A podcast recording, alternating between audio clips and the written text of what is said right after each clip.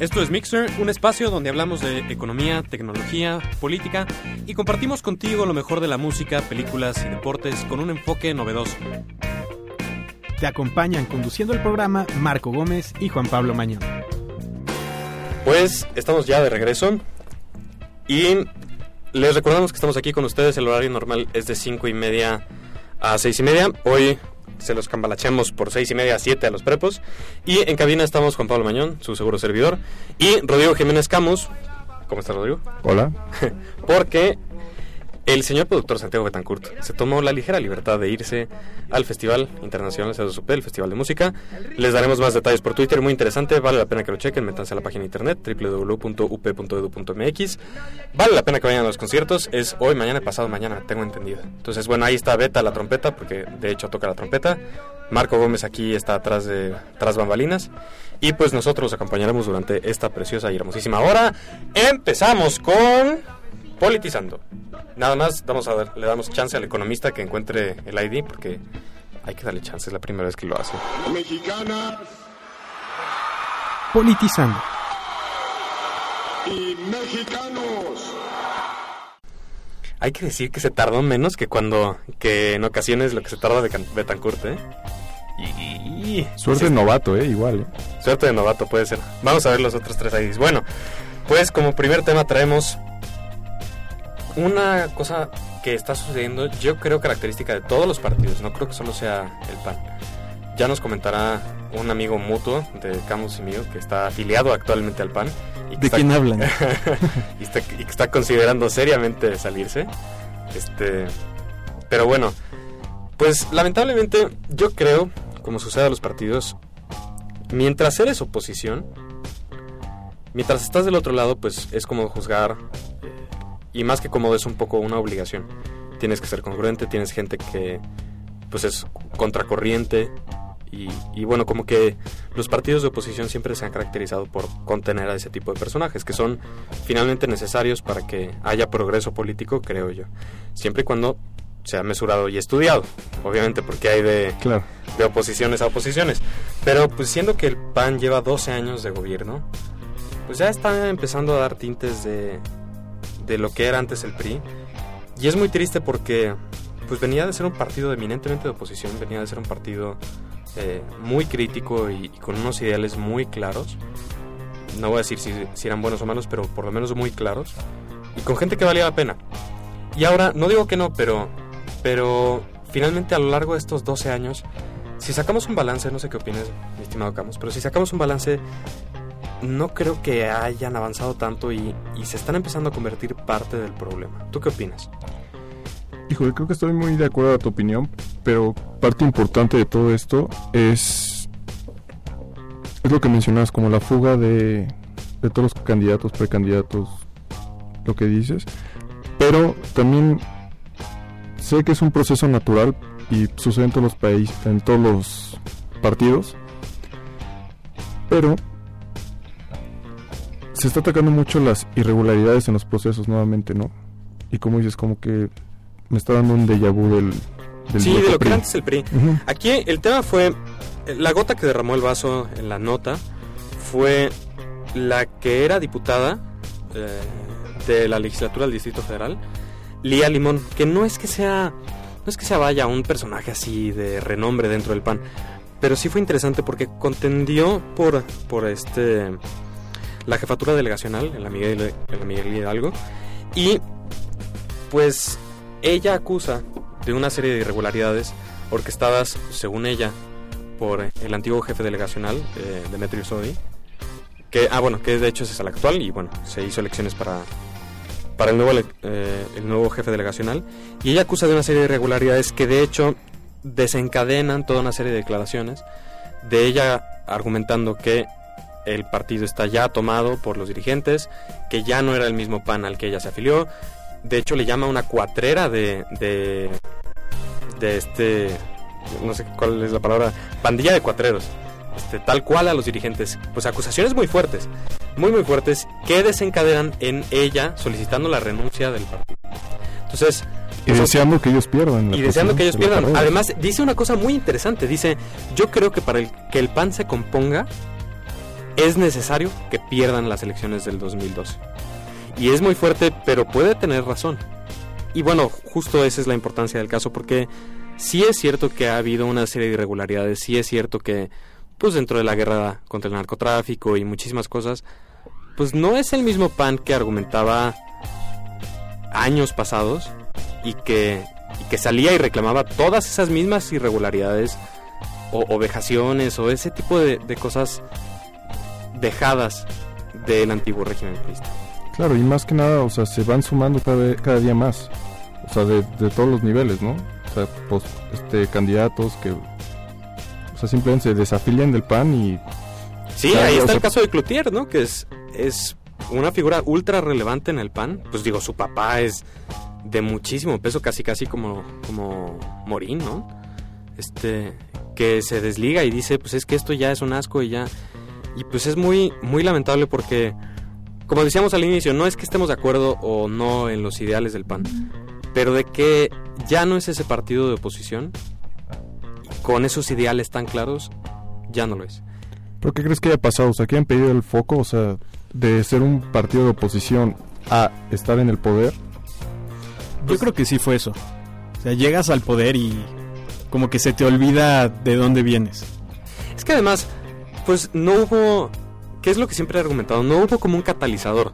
O sea, se fue, se fue Cedillo y como que las cosas fueron muy fáciles para la transición para Fox. O sea, como que no hubo de verdad una verdadera revolución a la hora de cambio de régimen, porque venías prácticamente de un partido que, que si no concentraba, si no bien concentraba el poder en una sola persona, al estilo dictador, pues sí en un solo partido, pero con todas las mismas características. O sea, se le puede comparar perfectamente contra una dictadura. Entonces, como que es, como que fue una, un evento muy sui generis que se haya acabado una dictadura con una transición tan normal, tan pacífica.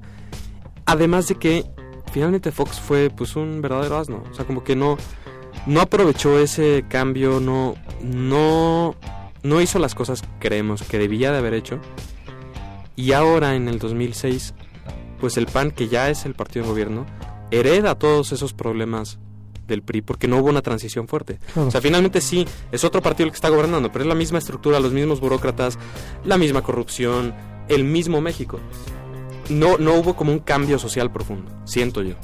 Simplemente fue pues que Cedillo dio las cosas para que hubiera democracia y ya está, pero, pero cambios en lo profundo, pues ahí tienen esas aberraciones, ¿no? Eh, Bueno, pues no sé. No sé qué va a pasar. Mira, finalmente ha habido este tipo de incongruencias en todos los partidos. El PRD ya también ha tenido muchos disidentes propios. Este, y gente que el mismo PRD expulsa. Bueno, pues quién sabe. La verdad es que estas elecciones están siendo. De miedo. Sí, caray. Ni modo. En fin. Pues qué nos queda. Más que llorar y llorar. Ríos. Bueno. Pues vamos a tratar de pasar a un tema que no, no va a ser necesariamente más este. más ameno, pero bueno, para dejar al lado la política mexicana. Eh, vámonos con una canción y platicaremos de lo segundo que traemos en Politizando. Esto es Good Man de Josh Ritter.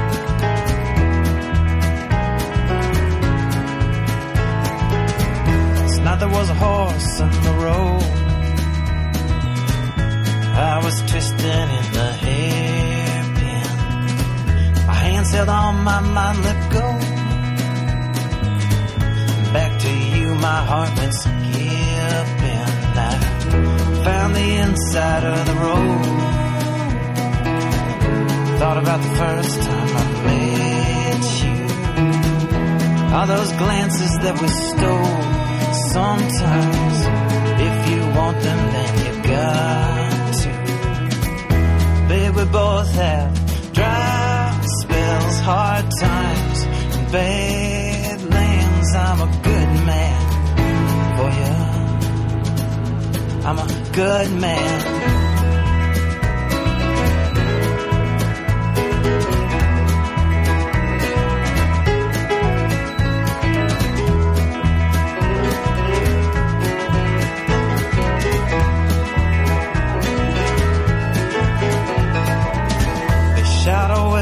South of here.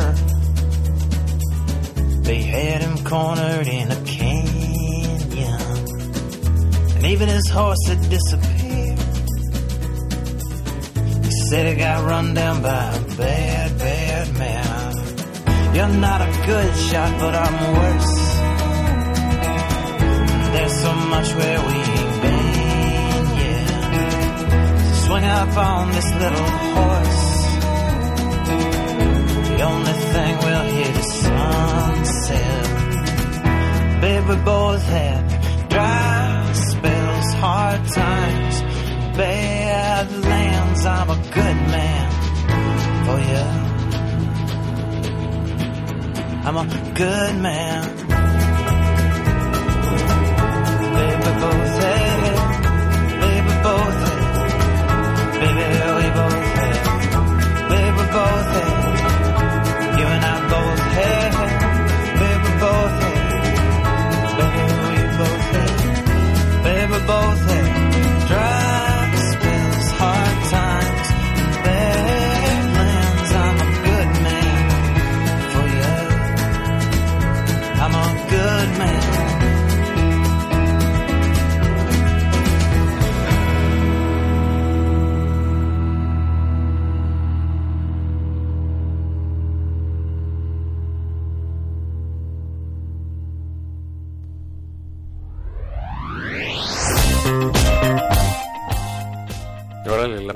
Está un poco psicodélica el día de hoy. Sí, sí, sí, estuvo muy... Estuvo bien curioso. Oye, pues bueno, traemos otra otra nota de política, pero está internacional y pues la verdad muy triste, pero no, Sí, no sé cómo estuvo. si te enteraste, este, en Francia este, hubo un ataque a una escuela judía de una primaria. Entonces, este, pues llegó un tipo casual en su moto, se bajó y empezó a disparar. Se acabó su cartucho, entró a la, a la primaria y siguió disparando. Este, fueron tres, tres niños judíos muertos y un papá Hijo. y un grave. Eh, Oye, ¿y sabemos si fue como un acto de antisemitismo o, o- Pues mira, hasta ahorita, o sea, no, con- no, no han confirmado nada.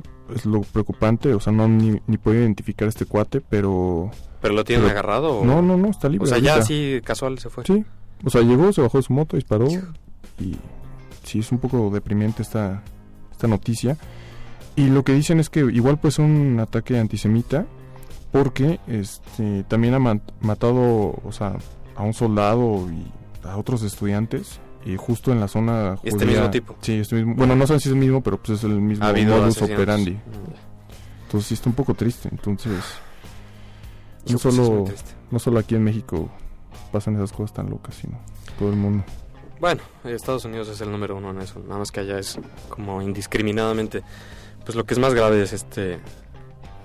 Como, como todavía no, no alcanzamos a entender que tenemos muchísimas cosas más en común que lo que nos hace diferentes. Sí, eso sí. A mí, yo lo por lo cual quería tratar un poco esta nota es hacer un poco el análisis de qué, cuál ha sido la evolución, por así decirlo, del mal de la sociedad. O sea, crees que ya, o sea, ya estamos atacando a niños, o sea, ya no son, o sea, ya no son niños contra niños, ¿no? Como pasó en los finales de los 90, principios de los 2000, ¿no? Un niño traumado por bullying, este, sacaba la pistola y disparaba a sus compañeros. O sea, aquí ya es alguien ya, un señor, Sí, o sea, un no tipo- un tipo grande, ya espero que maduro. este, Sí, bueno, por menos de edad, no, pero de edad, de por lo menos, y ya está atacando contra los niños. O sea, hasta dónde está evolucionando como el mal de la sociedad. Pero además hay un punto que es todavía creo más terrible, porque una cosa es estar claramente trastornado, este, y que mates a tus compañeritos, ¿no? Te lleves así la pistola de tu papá y bueno, también digo, hay todo un detrás, porque ¿por qué, Sí. por qué rayos sabes que tu papá tiene una pistola y dónde la tiene y por qué está cargada, ¿no? Pero bueno, una cosa es estar claramente trastornado y otra cosa es ir a atacar a alguien por quien es, que eso es como pues muy terrible este y además claramente pues siempre ha sido el, el punto el target más recurrido de los judíos y es muy triste pero finalmente es una es una comunidad que se se cuida mucho a sí misma. Es una comunidad muy trabajadora entonces pues normalmente salen adelante y tienen posibilidades económicas y y, esa unión y ese poder que alcanzan la mayoría de las veces pues trabajando honradamente son vistos pues con ojos de envidia o con ojos de estos cuates vienen y me quitan todo cuando no entiendes la gente que, que pues es una persona igual que tú, ¿no?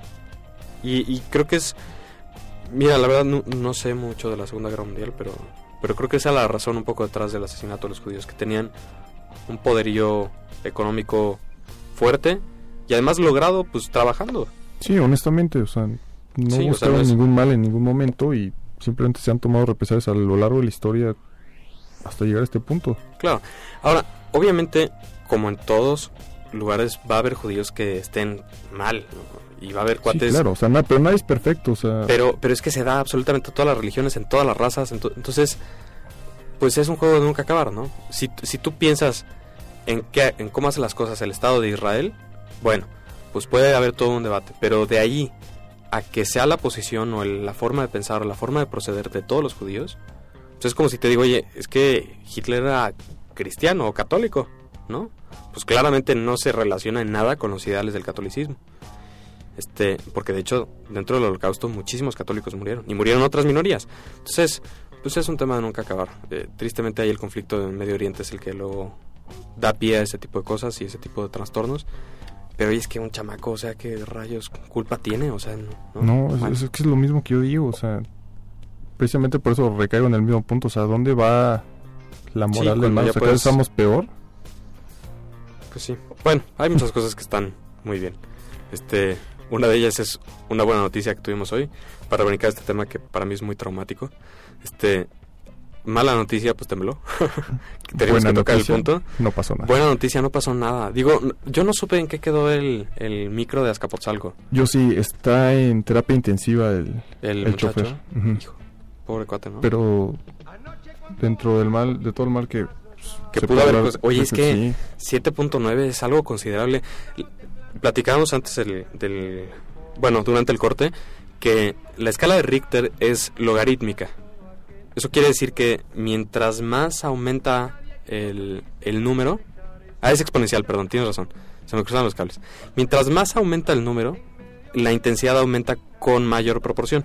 Eso quiere decir que un temblor que pasa de 6 a 6.5 es menor ese cambio que un temblor de 7 a 7.5. Exactamente. Entonces, cada grado le añade todavía, o sea, escalas, bueno, vamos a decir, intensidad mucho mayor que un grado pasado. Entonces, hablar de un terremoto de 7.9, pues ya es bastantito. ¿El del 85 de cuánto fue? De 8.1. De 8.1. Pues ya le Estuvimos andaba muy pegando. cerca, ¿eh? Lo que- Y aparte lo que me da miedo es que, o sea, las primeras declaraciones, o sea, hablando de estas escalas logarítmicas, bueno, perdón, exponenciales, exponenciales. Este, imagínate, Por o sea, primero, primero sale el, el comunicado de, ah, sí, fue 6.5, y de repente, no, ¿sabes qué? Fue 7.9. Hijo, es que hay toda una serie de elementos, ¿no? Que porque aparte si es trepidatorio se siente más y este fue como oscilatorio. Afortunadamente fuera, digo, fuera de este pobre cuate que le tocó la de malas, este pudo haber sido mucho peor, o sea, el, el micro pudo haber estado lleno y tal, pero si tú checas 7.9 contra 8.1 ya no es tanto contra los desastres que causó. Digo, era otra cosa, fue oscilatorio y trepidatorio. Las construcciones, tecnología. Creo que el de Haití fue de 7.5, una cosa así. Sí, o sea, entonces- fue más leve que el de aquí. La verdad fue una buena noticia en términos generales, porque pues como que la Tierra liberó energía, pero no nos pasó nada. Este, y además, pues también nos damos cuenta que la verdad los edificios que se han hecho últimamente pues están bien amarraditos. Claro, Y es de confianza, ¿no? saben bailar muy bien. sí, sí. Acá este chavo me andaba contando que en su chamba sí, sí se dieron una buena sacudida. ¿Cómo estuvo? A mí me contaron, bueno, yo tengo mi vida Godines en, en Santa Fe. y, o sea, yo estoy en el piso 4. Se sintió al principio muy normal, yo estaba tranquilo y de repente cuando em- escuché que una ventana empezó a tronar, dije ya, ay mamita. Y Y me contaron que en el piso 7, o sea, se sentía bastante... sin morir, pesado. no has de Y sentir me contó un amigo, haz de morena cuenta que, habla. pues a la vista era hacia los edificios de Santa Fe. O sea, imagínate, te sientes que tú te mueves. Sí, que Y pasa aparte- en la casa, bro. O sea, me dijo, o sea, yo veía los, los, o sea, el pantalón, la lavadora, todo eso así, Todos así mover. sacudiéndose. Y me dice, imagínate, veo uno que uno se cae, ¿qué hago? Estoy en un piso 7, o sea, Hijo, qué, qué heavy, ¿no?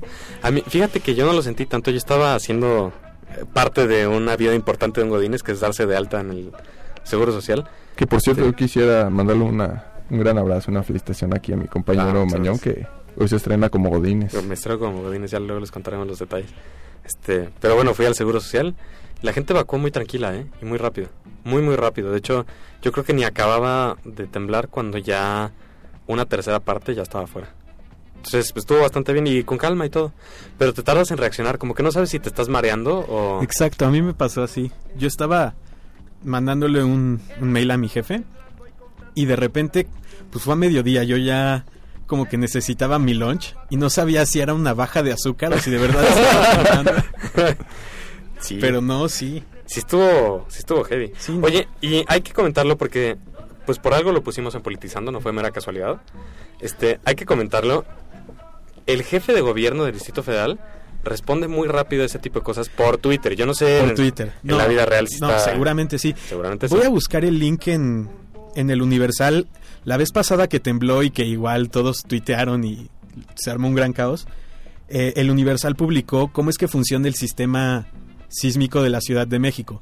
O sea, cómo eh, se activan las alarmas y todas las... eh, todas las dependencias encargadas de seguridad, protección civil, eh, la policía, los bomberos, se empiezan a coordinar de una manera casi perfecta. O sea, es realmente de aplaudirse lo bien preparada que está la ciudad para estos casos. Sí, la verdad es que sí somos pioneros en eso. Sí, en de hecho yo escuché ahorita que venía de camino al programa este una noticia que decía, ¿saben qué? O sea, empieza a temblar y el sistemita como que dice, bueno, preliminar tembló en un grado de 6.5 y lo manda por Twitter automáticamente, que fue el Ah. primer comunicado que salió. Y ya después ya evalúa alto fue el- todo. sí. Entonces que fue- ya fue el 7.9. Es que las ondas, por donde tengo entendido, no soy ingeniero afortunadamente, pero hasta donde tengo entendido, cuando el epicentro es en Guerrero, lo que tarda una onda electrónica o por satélite es un minuto menos que lo que tarda la onda sísmica en alcanzar la Ciudad de México. Entonces tienes como un minutito de gracia entre que ya está temblando, o sea, literal, hasta que llega la onda de impacto. Por ahí, de hecho, estaban vendiendo un sistema, eh, no me acuerdo cuál es la marca, pero estaban vendiendo un sistema que estaba conectado a, a Guerrero y te lo mandan vía satélite. Y no es que le adivines, sino que simplemente pues el, el envío es más rápido, es un minuto más rápido. Y si nos da chance, no, la verdad es que hay que, o sea, sí, sí hay que comentar las cosas buenas de esta ciudad. Digo, estar hecha un caos y ser un asco. Yo odio a Marcelo Ebrard, pero la verdad es que En tiene- momentos como este. hay momentos como ese se le agradece. Y en cambio, Calderón muy lento. Por Twitter. por Twitter. Todo lo estoy diciendo por Twitter. Digo, Igual es un mal que- manejo de los sistemas, ¿no? Es que sabemos que ningún político maneja su cuenta de Twitter, pero hasta se nota un cambio en el estilo cuando Ebrard tuitea de este tipo de, Sí, de cosas. sí, sí, sí, sí, sí, parece que sí es, es Sí, sí, literalmente. Y además, bueno, no sé, yo desde la vez pasada que, que tembló estaba en casa de, de Cecilia, pero no Cecilia la directora de la estación, sino mi Cecilia, siempre que hay que hacer la aclaración. este, llegué y abrí la puerta y su perro se puso loquísimo, pero loquísimo, cosa rara. Bueno, uno de los dos, el otro sí está loco. Pero, pero a correr así por toda la privada y como al minuto y medio tembló.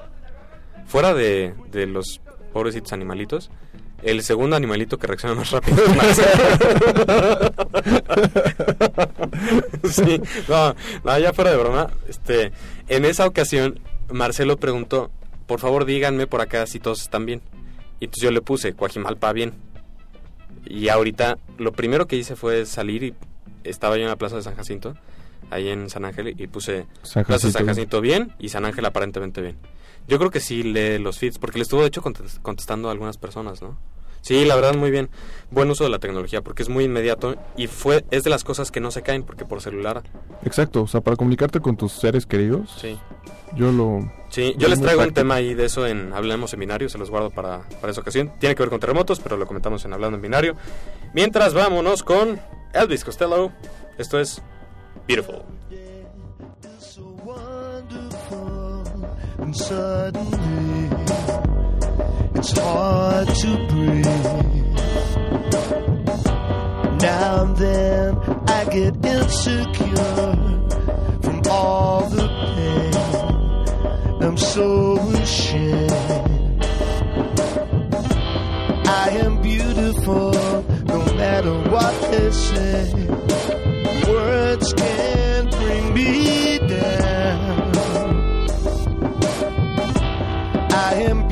beautiful in every single way. Yes, words can bring me down. So don't you bring me down today.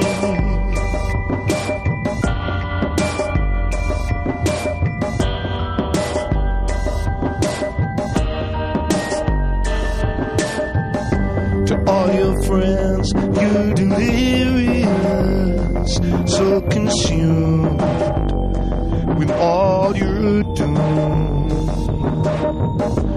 Trying hard to fill the emptiness, the pieces gone. Left the puzzle undone. Is that the way it is? You are beautiful, no matter what they say.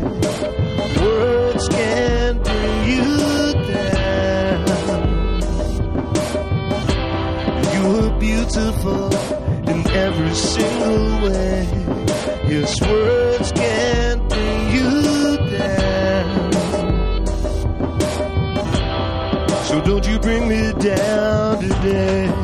No matter what we do, no matter what we say with a song inside the tune full of beautiful mistakes.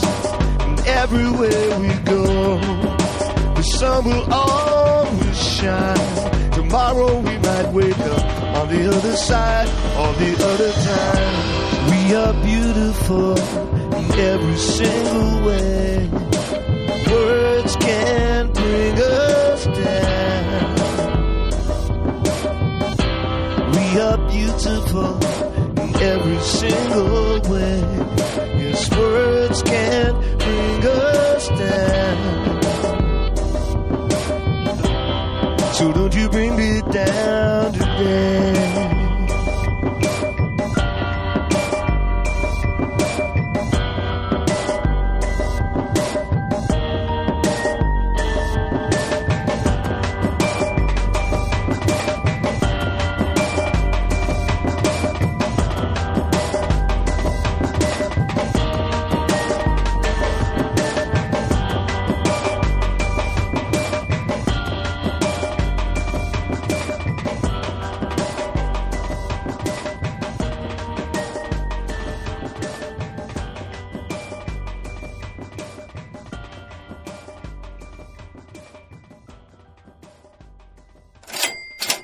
Economía para todos.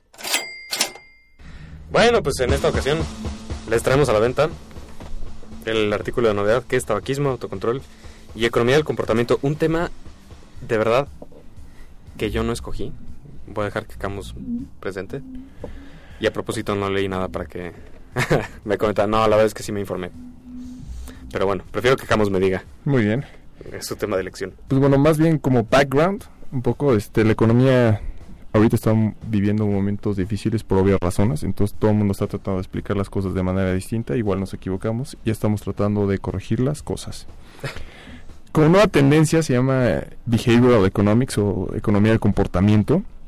Entonces se está tratando de estudiar al agente económico y de cómo está tomando sus decisiones. Obviamente hay un debate muy grande acerca de si es terreno de la economía o realmente de la psicología o, o de los dos, ¿no? Sea, de hecho ya hay maestrías enfocadas en economía o psicología en economía del comportamiento. Pero el tema de hoy va muy relacionado a una adicción muy común entre nosotros, lo cual es el tabaquismo. Entonces, estaba hablando un poco sobre la crítica de la industria del tabaco y de cómo, cómo la industria ofrece incentivos desde que somos niños para que empecemos a fumar. Ya sea por categoría social, desde que ves una caricatura que está fumando y dices, ah, estaría padre fumar, y, o ver a mi papá fumar, social. o sea, todo eso. Entonces, como una serie de incentivos que generan. Por la parte de behavioral economics está eso. Y por la parte fiscal o económica, oye, ¿qué tanto sirve ponerle un impuesto alto al tabaco?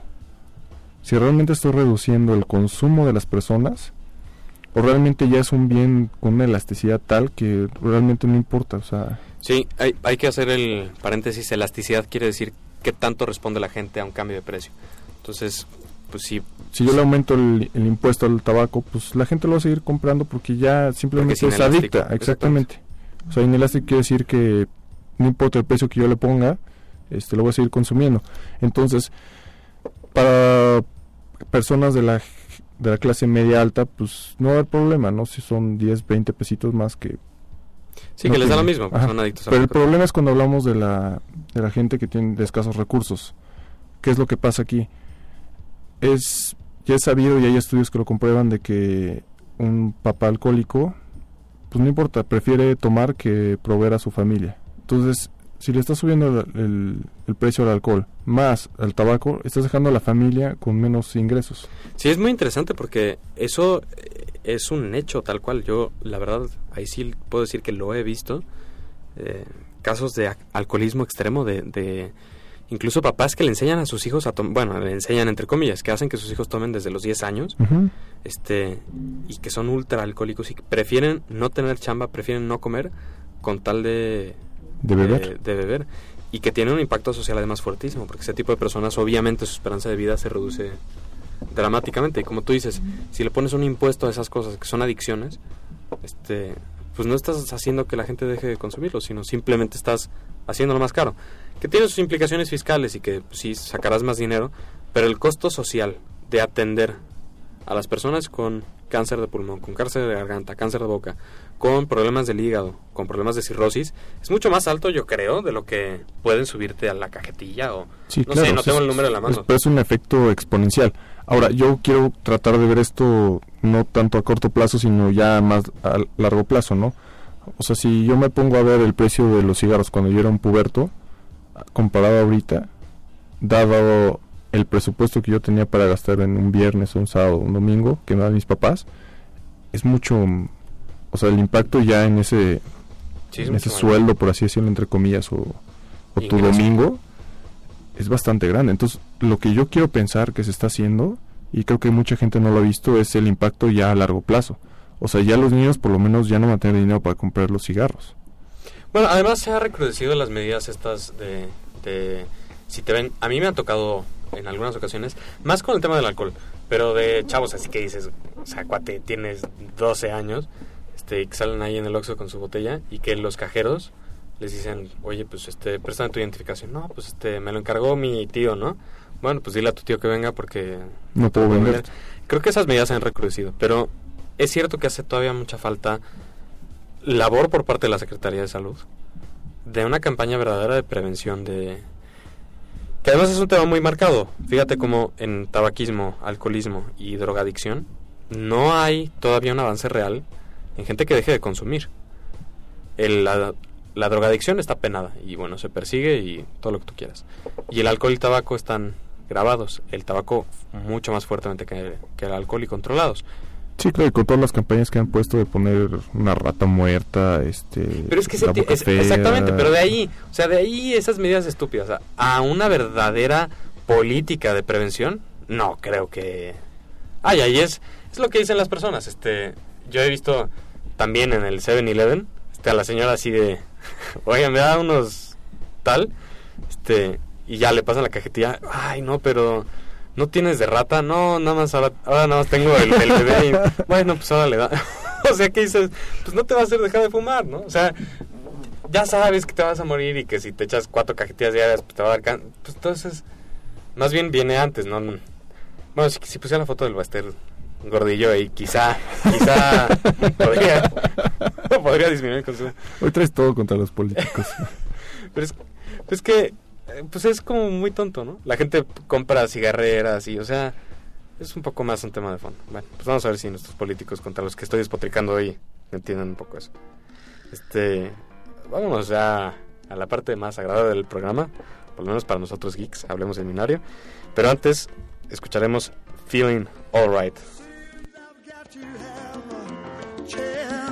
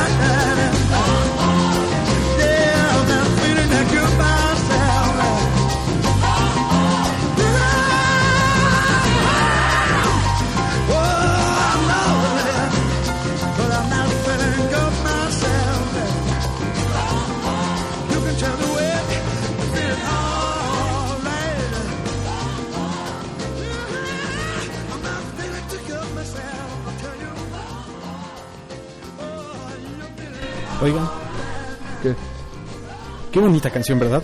Estoy, me encontré con un dato curioso del temblor que dice que la Protección Civil de Chiapas había planeado un simulacro para hoy Ah, al sí. mediodía, Sí, sí, sí. Wow. suponiendo un temblor de Ajá. 7.9 grados Ajá. Richter.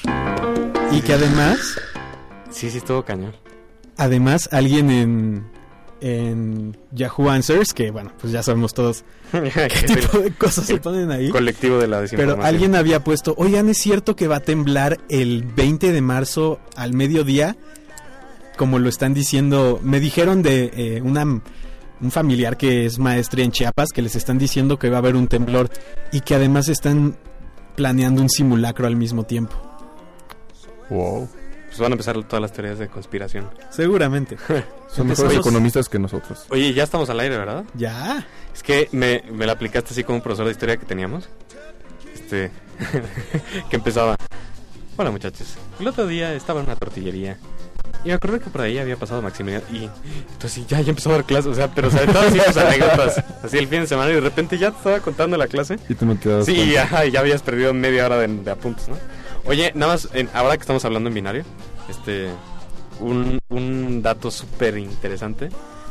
Me encontré el otro día que los japoneses, que que están loquísimos esos cuates, desarrollaron una tecnología impresionante que ponen como, no sé cómo decirlo, pero como pel- secadoras de pelo gigantes abajo de los edificios. Entonces, empieza a temblar y esas cosas avientan aire y levantan a los edificios 3 centímetros. O una cosa así. No me explico, no me preguntes cómo, el edificio no sale botado. Pero haz de cuenta que se eleva así, ¿no? 3 centímetros. Entonces tiembla abajo y tú está, tu, tu edificio está literalmente suspendido en el aire. Bueno, no edificios, es una casa ahí. Ah, sí. Pero hacen, hacen la demostración y está impactante. Ponen ahí el, una maquinita de terremotos y el cuatecito se sube y como si nada. Porque estás literalmente suspendido en el aire. Está gruesísimo, no sé cómo lo hacen, esos tipos están loquísimos. Bueno, pero era una nota de tecnología, pero ni siquiera pusimos el ID. ¿Tienes el ID a la mano? Ah, dice que ahí va, órale. A ver cuánto tiempo se tarda. Hablemos en binario. Eso es cuando se recarga Wally, ¿no? Muy bien, bueno, pues ¿qué nos traes, Camus? Pues muy bien, la última nota del día es hablar acerca de la economía, pero igual, un término nuevo. Se llama Internet Economy, o sea, economía del Internet, que igual, por obvias razones, ha tenido un boom los últimos años, y lo cual ya se está midiendo y se está empezando a medir el porcentaje de PIB de tu país que representa la nube o el Internet. El comercio electrónico. Eso. Aquí en México debe ser poco, ¿no? Bueno, tú traes ahí algunas cifras. 1.5%. Ay. ¿Y quién es el más alto? Gringolandia. No, ¿Quién? Sorprendentemente Inglaterra. ¿Inglaterra? Con 2.8. Es que también esta cifra contiene todo lo que es e-marketing, que es el nuevo boom de mercadotecnia. El gasto publicitario. ¿Qué, ¿Qué incluye? Gasto publicitario, transacciones de compra y venta. ¿Qué más? Las páginas de internet, las empresas, Ah, todo ya. eso. O sea, como todo el e-commerce. Ajá. Oye, ya, sí está grueso, ¿eh? Mira, Pero ve los booms que se disparan. Este, no sé si les estamos compartiendo esto por nuestra cuenta en Twitter, pero estaría un poco interesante que, que pudieran ver la gráfica. Pero uno pensaría en primera instancia como tú, o sea, Estados Unidos es el boom y no Inglaterra. Y de hecho Estados Unidos, bueno, o sea, en, en tamaño del PIB, porcentual, porque, bueno, sí, claro, o sea, igual esas cifras. ajustado a dólares, pues puede ser. Pero en porcentaje, aquí tenemos número uno, con 2.8% del PIB, es eh, Inglaterra. Número dos, Corea del Sur, con... ¿Qué? No, espérame, estoy diciendo no, estupidez. lo estás diciendo al revés. Estoy, es 12.4% del PIB eh, es el Reino Unido, que son, esto es lo que el dato que estaba diciendo, 2.8 trillones de dólares. En porcentaje del PIB, en segundo lugar está Corea con 8. punto- ¿Qué? Es que no alcanzo a leer, perdón. Con 8.0 y en tercer lugar China con un 6.9. Después 27 países de Europa, India, Japón y hasta como el séptimo lugar está Estados Unidos. Después el G20, después México, fíjate, México está México en, en porcentaje del PIB está arriba que Alemania, Arabia Saudita, Australia, Canadá, Italia, Francia, Argentina, Rusia y bueno, todos los demás países. Oye, que yo pensé que México estaba un poco más Bueno, pero si también metes que ahí están todos los community managers como el de Walmart, pues bueno, pues para mis chavos que no tienen Twitter, a, Walmart se le ocurrió la muy buena idea de aprovechar el temblor y decir a través de su cuenta de internet que, que habían puesto a temblar a la competencia con sus precios, lo que les valió el trending topic mundial de ofertas Walmart Y bueno, cualquier clase de estupidez. Ya saben cómo son. 10 minutos después del tweet ya era trending topic. Sí, mundial. claro. Cuates no Es pierden. como también el comentario de Marcelo Ebrard de ya estoy en helicóptero. ¿No viste lo que le contestaron? No. ¿Qué pasó si el capitán se debe de hundir con el barco? Qué tonto. Eh, sí, bueno, están, están cañones estos chavos. Es que, bueno, de hecho, México, no sé en qué lugar estemos de, de generación de trending topics mundiales, pero sí le debemos de pegar a un decente segundo o tercer lugar, ¿eh? Hay muchas veces que más que los que los propios gringos. Es que aquí la pro- procrastinación es el pan nuestro de cada día. Oye, pero sí está interesante porque ya que tu economía, el 12% de tu economía, fíjate, en, en el caso mexicano, que es 4.2, es ya casi la mitad de lo que representa todo el sector agricultura en México, que es más o menos el 11%. O sea, ya, eh, como tú dices, el crecimiento de esa tecnología ha sido notable. Y bueno, pues Y basta ver, basta ver cómo han crecido las empresas. Facebook, Google, eh, Apple, pues está... Es impresionante todo esto. Además de que están generando valor real, no es un crecimiento de una burbuja como sucedió en los 2000. Bueno, ¿Quién sabe? eh? ya- Habría ya que está ver, ¿eh? empezando. Yo tengo mis dudas. Ya está empezando y nuestro sí, productor creo que me está dando la razón, pero yo sí digo que deberíamos de empezar a regular esto antes de que... Pues ya salió Apple dando una conferencia de prensa diciendo que iba a hacer con sus milloncitos en cash y que iba a repartir dividendos y todo, porque sí se estaba empezando a hacer, yo, quizá no una, no una, no una burbuja irreal, pero sí altamente especulativa. No como las, no como las empresas financieras. ¿Tú qué ibas a decir? De hecho, lo que anunció Apple es va a dar dividendos a sus accionistas, pero además va a lanzar un programa de recompra recompra. de acciones. Eso porque para que haya por lo menos menos acciones en el mercado que se presten a la especulación y precisamente porque eh, este tipo de cosas se hacen cuando las empresas creen que ya no van a seguir teniendo un crecimiento tan grande en el mediano plazo. O sea, Apple ya sabe que llegó a su punto máximo y que cualquier aumento en la evaluación de la compañía es meramente especulativo. Sí, claro. Sí, sí, está grueso. Es que además, yo el otro día leía el- un estudio que decía que si Apple seguía creciendo en volumen de ventas a ese ritmo durante no sé cuántos años, iba a llegar un momento en el que iba a consumir el PIB mundial. Entonces, pues obviamente no puedes crecer Sí, no, no. tanto. Y sí, yo creo que ya llegaron a un punto de... e- incluso, bueno, ya en el trasfondo, pues un punto de, de estabilidad en sus productos y, bueno, por eso el iPad no fue el iPad 3 y una serie de cosas. Pero, pero creo que fue una sabia decisión. Obviamente las compañías de Internet no van a crecer tanto. Por eso no me da tanto miedo que haya sido, que se esté gestando una burbuja como la que sí sucedió en los 2000. Alimentada además por las financieras. Claro, pero mi punto aquí es, hay que empezar a analizar esto, porque son bienes que, o sea, no son cuantificables, bueno, sí son cuantificables, pero como si, o sea, no son bienes materiales, o sea, hay que Bueno, sí, no, o sea, romperse el coco un poquito ahí para ver qué es lo que está pasando. Afortunadamente ahora, contra lo que sucedió en el 2000, es que en el 2000 creo yo, igual estoy diciendo estupideces, pero creo yo que estaba muy basado en e-commerce, absolutamente todo. O sea, las empresas nacían para querer ser Google y vender publicidad en línea. Y hoy sí está habiendo un valor agregado. Estamos viendo empresas que sí viven un poco de la, de la publicidad, pero que ofrecen otro tipo de servicios o suscripciones o y empresas tecnológicas que sí fabrican eh, productos así visibles, ¿no? Un Claro. poco como Google está haciendo. Y aumenta la productividad. Exactamente. Exactamente. Sí están otorgando, por ejemplo, Google Docs eh, en alguna medida ha aumentado la productividad de las empresas.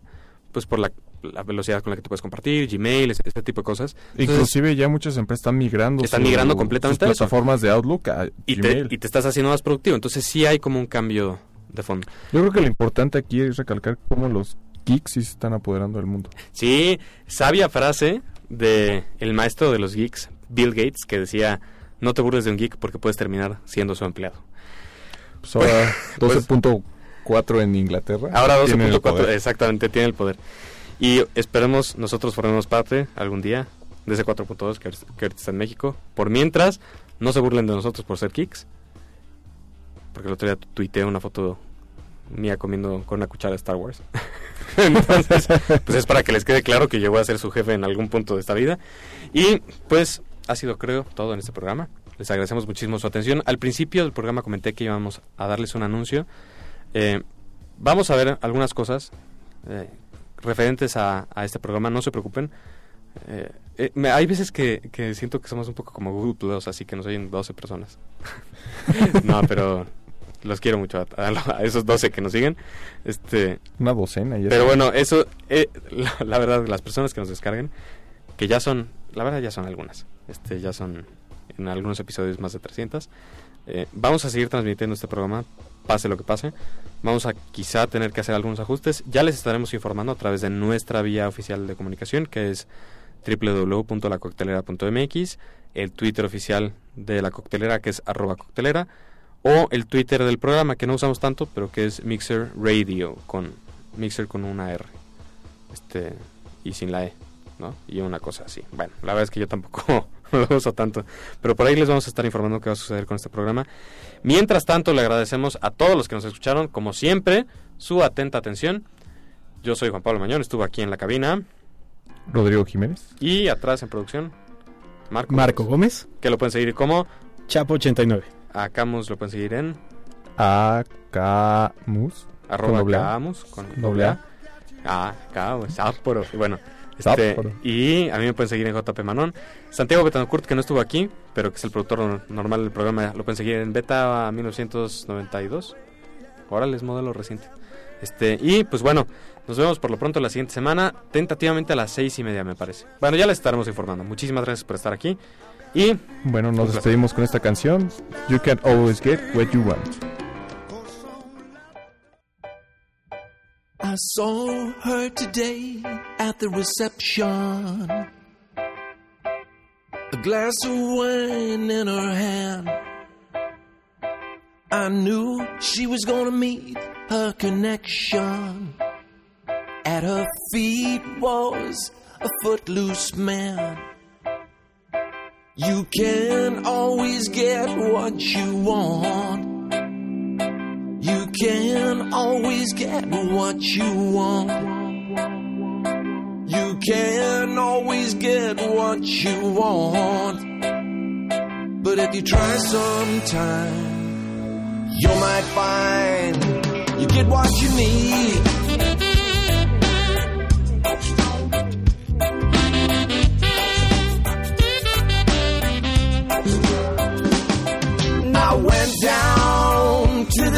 Demonstration to get my fair share of abuse.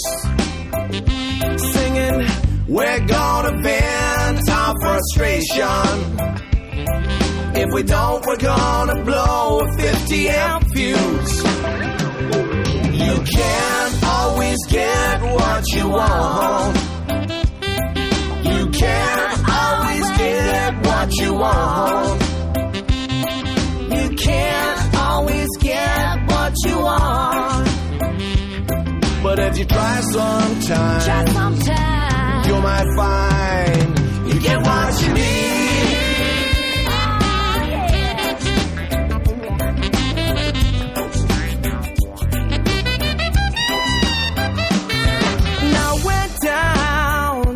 Chelsea drugstore get your prescription filled. Now we're standing in line with Mr. Jimmy. And man, did it look pretty.